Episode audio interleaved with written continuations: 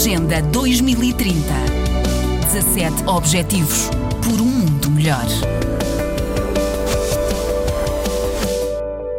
É através da inovação e da ciência que vai ser possível atingir os objetivos das Nações Unidas para 2030. Ideia manifestada pelo antigo Presidente da República, Jorge Sampaio, durante a cerimónia de entrega das bolsas António Coutinho, em Lisboa. Perante as encruzilhadas do nosso tempo, e os desafios globais que enfrentamos, só com mais ciência, mais investigação, mais inovação, mais avanços tecnológicos é que estaremos em condições de os resolver. A Agenda 2030 para o Desenvolvimento Sustentável, adotada pelas Nações Unidas, só será realizada se o conhecimento, a ciência, a investigação e a tecnologia estiverem na primeira linha. Na primeira edição dos prémios António Coutinho foram entregues duas bolsas. Os vencedores foram António Almeida, um jovem cabo-verdiano que investiga as propriedades de micro-organismos do fundo do mar, e a Dija Wilson, cientista moçambicana que vai usar a bolsa na área da biologia vegetal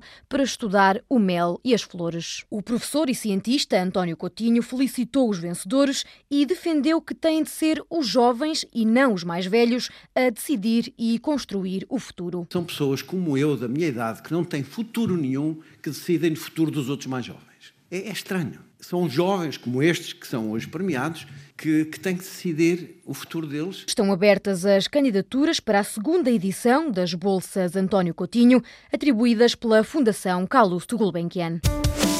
Agenda 2030 17 Objetivos por um mundo melhor.